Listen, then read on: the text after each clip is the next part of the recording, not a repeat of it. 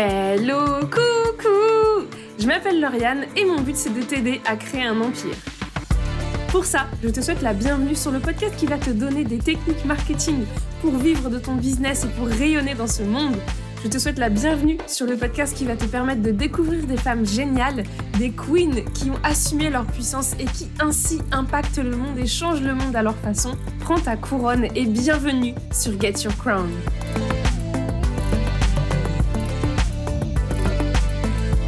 Hello, coucou Bienvenue dans un nouvel épisode de Get Your Crown Un épisode que je veux comme un espèce de retour d'expérience parce que je vais mettre les pieds dans le plat directement. J'ai carrément lâché mon calendrier éditorial. Non, tu n'hallucines pas, c'est bien moi, Lauriane, la fan du calendrier éditorial qui te dit ça. Mais je t'explique. Euh, à la fin novembre, j'ai fait le bundle de la mort qui tue 2 avec Marion. On avait programmé toute notre communication, c'était nickel. Et après, eh ben après j'étais fatiguée, donc j'ai un peu lâché prise, j'ai laissé les posts programmés tourner et euh, quand j'avais de l'inspiration, je faisais un post, je le postais. Pareil avec les reels, mais il y avait plus vraiment de stratégie. Et après, on va être honnête, en décembre la vie m'a rattrapé, j'ai perdu pied, j'ai lâché le contenu. Et puis en janvier, euh, j'étais déterminée à reprendre la main sur tout ça. Mais là, ce qui me manquait, c'était de la clarté. J'étais plus trop certaine de l'idée, euh, de l'image, pardon, que je voulais renvoyer. J'étais en pleine reconstruction dans ma tête, donc forcément, ça a impacté ma communication. Et bah, j'ai lâché complètement mon calendrier éditorial. Et en fait, on entend souvent, et je suis la première à le faire, euh, des conseils sur comment réussir à faire un calendrier éditorial, etc. Mais ce que je veux vraiment t'expliquer, c'est que en fait le processus qu'il y a derrière la création d'un calendrier éditorial, c'est vraiment un processus stratégique, un processus qui euh, te demande de te poser certaines questions à toi, et que forcément, bah, si tu prends pas le temps de faire déjà cette partie stratégique, ça va être compliqué de réussir à garder un rythme de publication, un rythme dans ton contenu de manière générale, et c'est ça que je voulais partager avec toi. Au bout de presque deux mois euh, sans publier, ou en tout cas sans vraiment publier avec stratégie, il y a quelque chose qui a commencé à vraiment me polluer l'esprit, c'est cette espèce de fausse injonction que j'avais, que je devais absolument publier. Il y a cette espèce de fausse croyance que euh, si on n'est pas visible, si on n'est pas en train de communiquer, on va pas avoir des clients.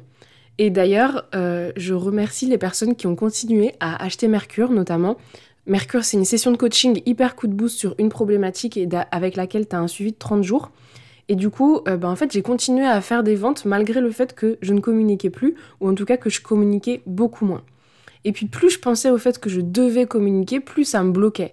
Du coup, j'ai voulu arracher le pansement et j'ai continué à poster même s'il n'y avait pas encore de stratégie derrière. Et c'est vraiment quelque chose que je te recommande quand tu es bloqué. C'est que plutôt que de te dire que tu vas attendre le poste idéal ou le moment idéal pour revenir, arrache le pansement, reviens et ensuite tu mettras en place la stratégie parce que c'est vraiment ce qui m'a aidé à me remettre à publier. Ce qui s'est aussi débloqué, c'est que le 6 janvier, j'ai fait une journée avec Kumba, qui est mon bras droit, pour lui présenter mes objectifs de 2023, ce que je voulais mettre en place, quand, etc. Et là déjà, ma stratégie de contenu, elle s'est clarifiée.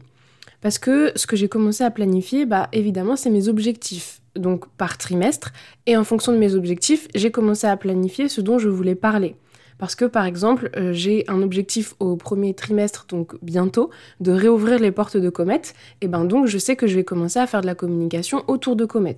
La façon dont je procède, c'est que j'ai commencé à planifier mes épisodes de podcast pour le trimestre. Parce que c'est l'un des focus que je veux avoir en 2023, faire des épisodes de podcast de haute qualité et utiles.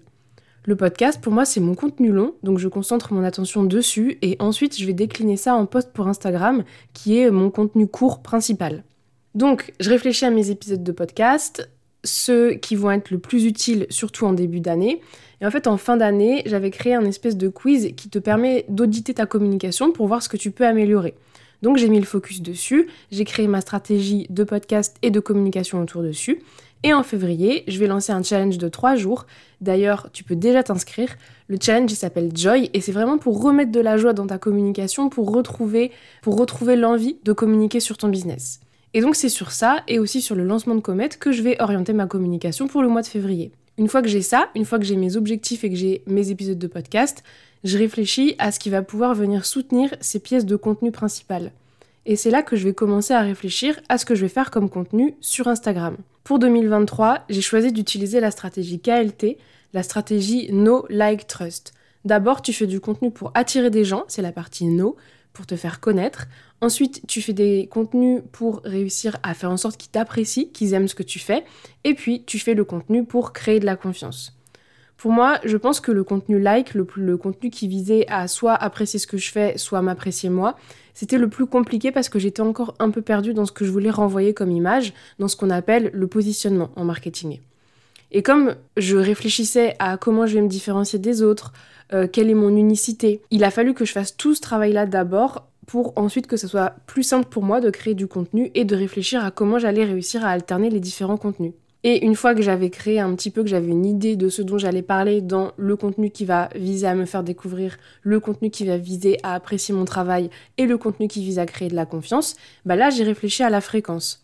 Et en fait, je pense que je me mettais beaucoup trop la pression avec mes 5 posts par semaine, donc j'ai réduit à 4 posts par semaine en me disant que si jamais j'ai de l'inspiration, rien ne m'empêche de publier davantage une semaine par rapport à une autre. C'est souvent ce que je répète à mes clientes, mais le calendrier éditorial, c'est pas du tout une cage qui t'enferme, c'est plutôt le garant de ta stratégie de communication.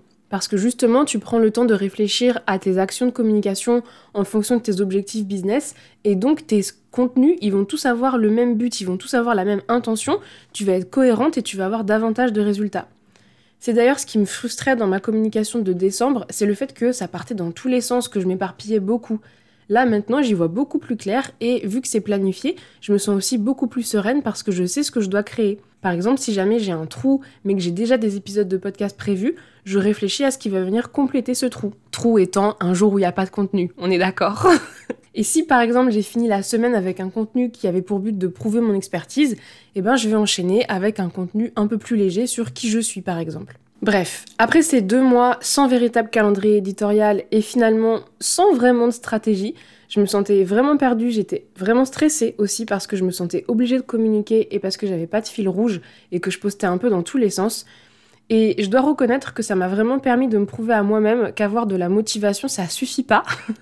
si jamais vous en doutiez, et eh ben ce retour d'expérience est là pour vous prouver que justement la motivation, ça ne suffit pas. La motivation, c'est tellement éphémère, ça vient un coup, ensuite ça disparaît, et du coup ne compter que sur la motivation pour sa communication, ça me paraît vraiment compliqué. Alors que la discipline, c'est vraiment ce qui me permet de rester régulière. En gros, de m'imposer du temps pour planifier, pour créer le contenu, c'est vraiment la clé de ma régularité et c'est comme ça que j'arrive moi à être régulière. Je dis pas évidemment que ça va fonctionner pour tout le monde, mais c'est pour ça que je voulais vraiment faire cet épisode de podcast du point de vue retour d'expérience, parce que j'ai testé de ne pas suivre mes propres conseils et de ne pas avoir de calendrier éditorial, et je recommande vraiment pas. Du coup, j'ai repris tous les conseils que je donne à mes clientes parce que j'avais décidé, et j'ai décidé même, qu'il est hors de question que je sois la cordonnière la plus mal chaussée.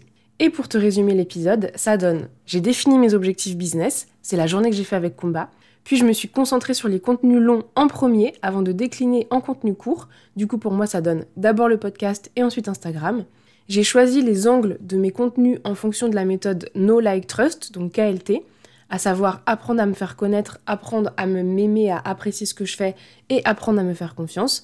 Et puis j'ai adapté, j'ai trouvé une fréquence qui me correspondait davantage. Donc objectif, contenu long, contenu court, les angles en fonction d'une stratégie et puis la fréquence. J'espère qu'à travers mon expérience, tu comprendras davantage pourquoi c'est si important d'avoir un calendrier éditorial et surtout comment tu vas réussir à le construire. Si tu veux être guidé dans ce processus de calendrier éditorial, j'ai un template tout prêt sous Notion qui a même une vidéo explicative directement accessible dans la description. Je te laisse t'inscrire si jamais tu en as envie. Et puis si tu es un peu perdu et que tu sais pas comment créer ta propre stratégie, les portes de Comet vont réouvrir le 22 février. Tu peux déjà t'inscrire directement sur la liste d'attente. Évidemment, le lien est directement dans la description. J'espère que cet épisode, un petit peu sous cet angle euh, partage d'expérience, t'a plu, que ça t'a aidé à y voir plus clair et à comprendre pourquoi il fallait que tu utilises un calendrier éditorial. J'espère que t'as aimé cet épisode. Je te souhaite une merveilleuse journée ou une très belle soirée selon quand tu écoutes cet épisode. Bisous, à la semaine prochaine